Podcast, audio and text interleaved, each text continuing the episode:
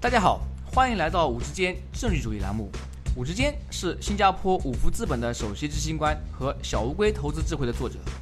五之间政治主义旨在和大家分享基于政治主义的各种研究、书本和信息。这些信息主要覆盖经济、商业、金融和投资领域。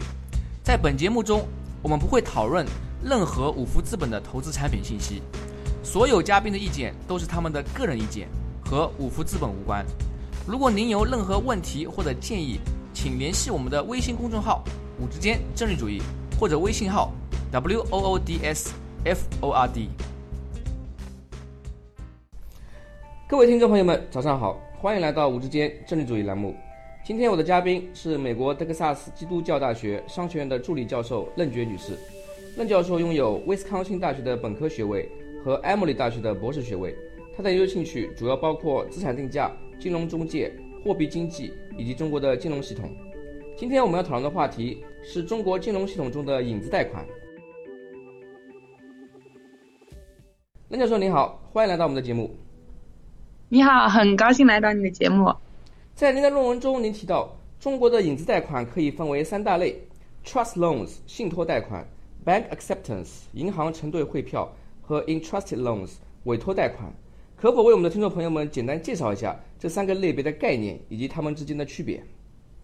嗯，这三种贷款呢，都是影子银行中的嗯很重要的三部分。委托贷款的话是比较有中国特色的一个产品，它是非金融企业和非中金融企业公司之间的贷款。嗯，一般性的贷款我们通常想是银行贷款给一个公司，但是在委托贷款这里的话。钱是来自于一个公司，一个非金融的企业的。嗯，银行承兑汇票呢，就是嗯一个企业他去银行开一个账户，然后他就说和银行申请说我们想开这个银行承兑汇票，然后呢银行就会嗯根据这个客户嗯这个公司自己在银行的存款。作为一个抵押，他会开这个承兑汇票，然后这个承兑汇票公司就可以给下家，然后说这个下家可以去银行承兑这些嗯款项，然后是有银行的保证的。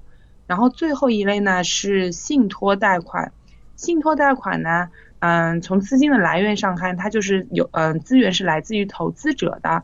投资者把钱给一个信托公司，然后信托公司通过信托计划。募集资金，然后呢，他们会给嗯信托计划比较相符合的一些公司发嗯贷款款项，然后这就是这三种重要的影子银行里面的嗯产品，然后主要是钱的来源比较不同，委托贷款的话来源是公司，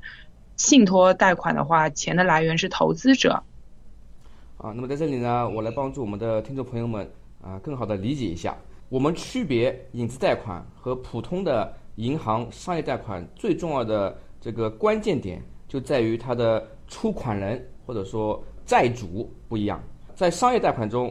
借钱的是银行借给企业或个人，但是在影子贷款中，出钱借给别人的不是银行，他们可能是非金融企业，就像您刚刚说的委托贷款，或者是呃投资者在信托贷款中。啊，或者是一些去银行开汇票的企业，对对，所以影子银行的话，更宽泛的可以说就是，嗯，那些钱款不是是在非嗯是在银行之外的贷款，这就这就是影子银行一个笼统的概念，就是不是银行放出来的贷款就可以嗯概括为影子贷款、影子银行。嗯，刚刚我们提到的这个三大类别。他们占到影子贷款的量大概分别为多少？有没有其中一项是特别主要的影子贷款？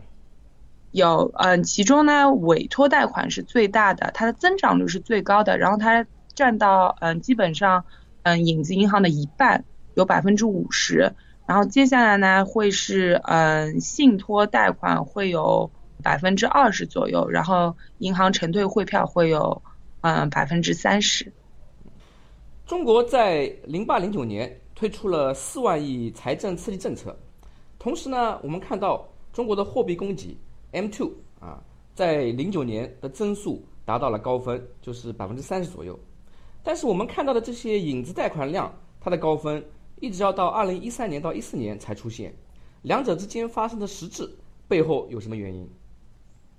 嗯，这是一个很好的问题，这就是嗯我们在这个论文里面主要探讨的一个问题，就是影子银行和货币政策有什么关系？嗯，我们从影子银行，特别是委托贷款的数据上看到，它其实在银根紧缩的时候增长率会很快，这就是意味着，当零八零九年有四万亿政策的时候，其实。很多公司可以从银行拿到贷款，所以呢，他就不会那么多的嗯寻找影子银行作为他的嗯资嗯资金的提供方。但是当银根紧缩的时候，一三一四年那时候呢，他有可能在传统的银行业里比较难拿到贷款，所以呢，他就会更多的到影子银行里面去寻求嗯资金。有一部分就解释了为什么影子银行会。在银根缩紧的时候成长的那么快，这就让我想起您在论文中提到，中国的 M2 增速每下降百分之一，委托贷款的贷款量就上升百分之四点二。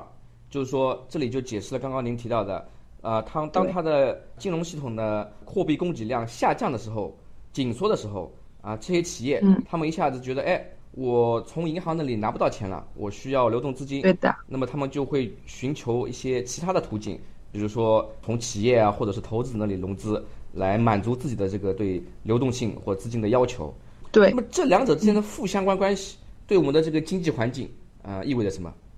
这对我们的经济环境其实有很大的影响，因为我们想，嗯，如果是一个嗯央行，它希望。收收紧银根，他希望 M2 下降。那这时候呢，我们会觉得银行传统意义上的贷款肯定是会下降的。但是因为影子银行的贷款量会上升，所以说呢，整个金融系统中的货币其实是越来越多了。所以这就会发生一个很奇怪的现象，就是嗯，我们的货币政策根本就不是有效的，因为我们收紧了货币嗯流通量，但是。经济体中的货币反而增加了，所以这对政策，嗯，货币政策的传递是有着很大的影响。也就是说，这也是给我们的这个货币政策的制定者、央行的领导出了个难题。他本来是寄望于通过货币政策，然后根据他对这个时局的判断啊，进行扩张或者收缩。但事实上，啊，即使他在啊北京中央那里啊做出了。收紧银根这样的决定，但是呃，一直到传递到地方上企业里呢，未必是这样，有时候甚至出现了反面的这个效果。对，我们在我们的论文中就嗯，根据我们的数据，我们做了一个推算，我们推算的是嗯，M2 如果下降的话，在整个经济体中，当我们把嗯委托银行。贷款就是那些影子银行的资金和传统银行的贷款相加的话，这整个总的量是上升的。我在想啊，这这是不是也意味着，在我们算中国呃货币供给的这个问题的时候啊，如果我们只是看 M two，它其实啊这个数据并不准确，它可能会给我们造成误导。我们以为 M2 下降啊，它这个银根紧缩，但事实上呢，可能还需要把其他所有的那些，包括影子银行的那些融资的资金量都算进去。嗯，是这样子的，嗯，就是嗯，有一个嗯数据叫做社会融资总量，这有可能就是您刚才所说的，就是它会把嗯在传统的银行的贷款加上影子银行的贷款，然后还会加上一些其他的呃。公司之间的债券，呃，统计局有有这个呃数据。在您的论文中，您将银行分为两大类啊，国有银行和非国有银行。可否先向我们广大听众朋友们稍微介绍一下您这里的非国有银行定义？他们是否包括所有的民营银行和股份制银行？是的，嗯，在我们的定义中呢，嗯，国有银行就是五家中国银行、农业银行、建设银行、工商银行和交通银行。其余的话全都是非国有银行，然后其实有很多银行的规模是很大的，像浦发银行、嗯民生银行、中信银行，他们嗯规模其实是很大的，大约会占据百分之五十的市场份额。百分之五十的市场份额，您是说在中国所有的银行贷款中，国有和非国有各一半，是这个意思吗？对的，对的，对，他们是各一半。在存款和贷款方面，我们看的话，还有资产方面看的话，基本上都是很接近百分之五十左右。那么同时呢，您在论文中也提到啊，传统银行贷款受到两条主要的银行法监管规定限制，即对于高风险行业的贷款限制，以及存贷款比例不得超过百分之七十五的限制。啊，可否为我们的听众朋友们，那些对金融系统不太熟悉的听众朋友们，稍微介绍一下这两条规定？嗯，可以。嗯，首先呢是，嗯，有存贷比的要求，存百分之七十五的存贷比，这就意味着一个银行他们的传统的盈利模式是我吸收贷款，嗯，吸收存款。然后呢，我以比较高的利息把钱再放贷出去，所以他们就有个利息差，这就是银行怎么赚钱的。但是呢，中国有一个规定，为了保证银行不贷款贷的太多太多，这样子呢有可能有风险，会对这个金融系统不太安全，所以呢，他们就规定，嗯，银监会规定存贷比不可以超过百分之七十五，就意味着银行每吸收一块钱的存款。他只能把嗯七毛五贷款贷出去，他还需要留守嗯嗯两角五，监管部门觉得这样子会比较安全，不会让银行承担太大的风险，所以这就是一个很有嗯中国特色的一个规定，百分之七十五，在其他国家的话有可能有类似的存贷比的关系嗯规定，但是像在美国的话是百分之一百五十，远远高于中国的这个百分之七十五的规定。还有一个嗯很有中国特色的，我们银行法的监管规定是，中国的嗯银行呢，他们嗯有一个叫绿色信贷的政策，就是他们不应该把很多的钱放到产能过剩，就比较传统的那些行业，因为这是有可能中国嗯也说一直要嗯实行嗯绿色经济，就希望可以。搞更多环保的资金，所以说呢，中国的银行它会有面临这两个监管，一个是不可以把钱放到一些高风险的，像房地产还有产能过剩的行业，还有一个就是存贷比不可以超过百分之七十五。那么我们刚刚提到的这两条银行法监管规定啊，对于国有银行和非国有银行都是一视同仁，都是一样的，对吗？对对，他们的规定是一样的，但是。这个银行怎么应对这两个规定，就是很不同的，他们会有不同的行为。他们就像我们在论文里面发现，国有银行的话，他们就是基本上是遵守这些规定的；但是非国有银行的话，他们就会寻求其他的方法，怎么可以在遵守这点规定的同时呢，寻求一些套利？对，这就提到了呃，您在论文中提到一个非常有趣的概念，叫做监管套利 （regulatory arbitrage）。啊，特别是非国有银行对这些监管套利用的比较多，那么能不能向我们的听众朋友们简单介绍一下这概念以及它监管套利的过程和逻辑？嗯，可以。就嗯，如我们现在想象一下，有一个非国有银行，国非国有银行它面临了两个嗯政策的限制，一个是它不可以把钱放到产能过剩和房地产行业。然后还有一个规定呢，是它不可以把存贷比超过百分之七十五，因为，嗯，银监局会每一个季度来检查，看你哦，我的那个，嗯，你的存贷比是不是百超过了百分之七十五？那面临这两个约制呢，非国有银行他们就寻求一个，嗯，监管套利，他们利用影子银行这个产品，因为如果是利用影子银行这个产品呢，贷款其实是不是在非国有银行的账目上的？所以呢，他们其实这些贷款去哪一个行业都是可以的，因为理论上这一笔贷款不是国有银行放出的贷款，所以他们可以逃离这个规定限制，就是不能放到高风险行业，他们可以把钱给房地产行业，或者是给那些产能过剩的行业。还有一个方面呢，就是因为这笔这个影子贷款不在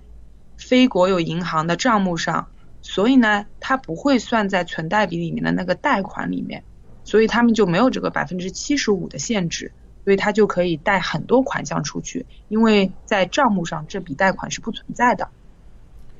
这里就呃涉及到几个非常有趣的问题啊。第一个问题是我们刚刚谈到过影子银行这三大类贷款的定义，嗯，呃，那么其中有一个非常重要的地方是这些款项并非来自于银行，它来自于其他人，比如说公司、企业或者投资者。对对。那么在这里，我们说到非国有银行进行监管套利啊，通过影子贷款啊贷给房地产行业呀等等的时候。这个款项是来自于这些非国有银行呢，还是说其他那些呃投资者或者是非金融企业？嗯，这是一个很好的问题，所以这就是要让我们再细看一下这个影子产品的结，影子银行产品的结构。委托贷款呢是公司和公司之间的贷款，但是银行在当中还是起了一个嗯中间人的作用的。所以说呢，每一笔贷款里面还是需要有一个银行。做中间人的，然后我们发现银行呢，其实不是单单的只是嗯收钱放钱这么简单的一个角色，他会有时候把这些贷款呢再买回来，然后他会在自己的账目上嗯说这是一个应收款项类投资，所以说这笔贷款呢其实还是最后是银行拥有的，只不过它不再是账目上传统的贷款。而是他换了一个款项，他换了一个账目，他那个账目叫做应收款项类投资，所以就利用这一个手法，应用这个影子银行的产品，他们实行了监管套利。因为传统的银行贷款，账目上的银行贷款是受这些行业的限制、存贷比的限制的，但是当这个款项变成应收款项类投资了以后，它就不受这两个款项的限制了。以委托贷款为例，即使委托贷款是非金融企业在企业和企业之间进行的啊贷款行为，但事实上呢，到最后它也会变为啊银行应收款投资啊它这样一个投资产品，因此到最后也会给银行带来一定的风险，就是说它这个钱到最后其实还是来自于该非国有银行，而不是我们对。呃想象中的企业之间的啊贷款行为。对对对，完全正确。而且我们觉得这个的，嗯，这一个方面的话，是对金融系统是很有很有风险的，因为在监管部门的眼里，他们不知道这个应收款项类投资里面的风险多大，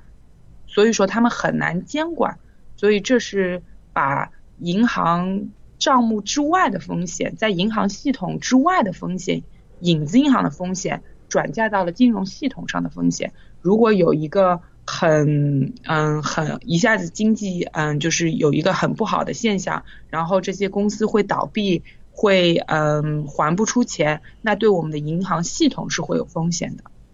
另外一个比较有趣的问题是，银监会对于国有银行和非国有银行，它的政策是一样的，为什么这些国有银行就能够做好孩子，严格的执行和遵守银监会的规定，比如说存贷款比例不得超过百分之七十五？而那些非国有银行会这么热衷于啊寻求监管套利来增加这些风险行为？嗯，这也是一个很好的问题。所以说，嗯，我们觉得非国有银行的话，它会比较，它是比较接近百分银贷嗯存贷比百分之七十五的限制的。所以说，它为了追求利润最大化，它有可能就会要逃离这些嗯限制。嗯，这样的话，嗯，把贷款放到那些高风险的行业，它就可以取得更大的，嗯，得到更大的利息。但是，嗯，传统的大的银行的话，它其实有可能就没有那么，嗯，接近这个百分之七十五的限制。所以说，它就做影子银行这个监管套利的过程呢。对这一个行为，它不是那么有吸引力，所以这就是为什么国有银行和非国有银行他们的行为会很不一样。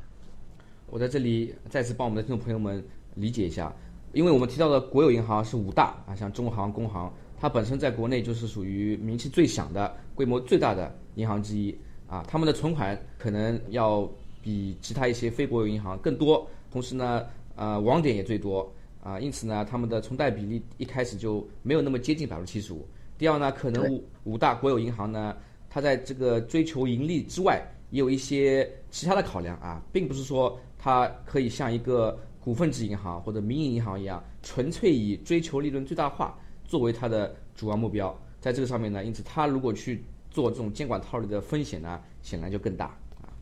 对对对，这就是我们在嗯论文里面主要的嗯总结的几点。对您您您说的很正确，就是国有银行的话，它的网点也比较多，所以说呢，我们就会看到有时候就是到到嗯就在中国有一个很有趣的现象叫做充实点，就是呃每到季末，中央银行要来检查，就银监局要来检查银行的存款的时候。有时候银行间那个贷款的这个利息就会很高很高，就是因为有一些银行要补那个空缺，他们需要去拿那些钱来弥补他们这个存贷比的缺失。但是呢，我们看到这些现象呢，就是在那些非国有银行里面比较严重，因为他们的网点不是很多，然后嗯，存户的关系有可能也不是很稳定，所以他们就有时候在是季末的时候会有钱荒。但是如果是国有银行的话，由于他们嗯客户关系比较好，然后又网点比较多，又比较稳定，所以说他们就在那里就是在这个充实点上面这个问题上呢，他们不是很担心，然后他们也存贷比不是很高，所以他们不需要去做影子银行这个业务。但是对我们的那个非国有银行来说的话，做这个。影子银行的业务是一石二鸟的。首先，它可以把钱放到高风险的地方去；第二，它可以就是这这笔钱，如果它做了影子银行，一开始进来的话，它会变成存款。然后，即使这个存款有可能在账目上只待一会儿会儿，因为它会到那个这个委托贷款的借款人那里去，但是它在那一会儿会儿的时候，它还是可以做一个存款的。所以，他们也有一些缓解这个存贷比的这个限制。而且它，而且它因为不是一个贷款，所以它根本不受这个百分之七十五的限制。所以这就是为什么，嗯，在非国有银行这里的话，这个真的是一个一石二鸟的嗯行为，解释了为什么他们会做很多影子银行的业务。在二零一五年六月，国务院总理李克强召开国务院常务会议，通过《中华人民共和国商业银行法》修正案草案，并删除了。贷款余额与存款余额比例不得超过百分之七十五的规定，这一新政策是否会影响并改变我们刚刚谈到的监管套利行为？嗯，我们在看到一五年的数据的时候，我们确实发现，嗯，委托贷款的增长率，嗯，下降了很多，这就代表着这个百分之七十五真的是，嗯，非国有银行。他们从事影子银行业务的一个很大的原因，嗯，如果是取消了现在取消了这个业务的话，我们确实看到影子银行的规模，特别是特别是委托贷款的规模是减小了。那么在我们新的这个规定中啊，呃，刚刚您提到美国它的规定是百分之一百五十，我们现在取消了百分之七十五，有没有给他规定一个新的，比如说百分之一百或者是百分之两百之类的存贷款比率限制？嗯，好像据我所知没有，但是就是一百五十是在美国规定的一般性的银行，就是也不会也不会，嗯，就真的去嗯走极限，要要贷很多很多的款出去，因为银行自己也有一个风险管控的关系，所以我觉得就是没有设上限的话，其实也不是很要紧，因为银行自己也会有风险控制的关系。在您的论文中，您也指出。造成中国金融系统扭曲的原因之一是政府对于重工业行业的优待，能不能被我们的听众朋友们稍微解释一下这个背后的逻辑？嗯，可以，就是中国嗯传统的银行业的话，他们会嗯就是在一些国有企业、一些重工业企业的话，他们会在贷款上面比较有优势，有可能是因为他们是国企，然后也跟银行有比较长时间的关系。企业也比较大，所以说呢，银行会觉得他们比较安全。如果是一个呃新兴的刚刚创立才几年的嗯公司，银行因为有可能看不到他之前嗯很好的很好的这个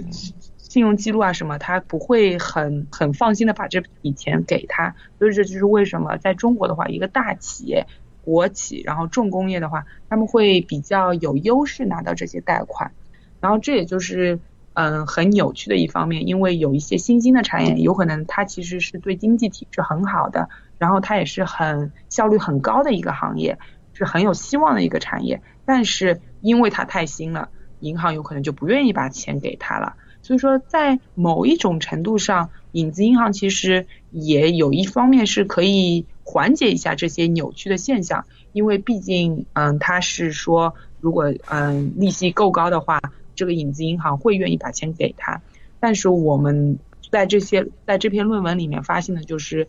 影子银行在整体上说，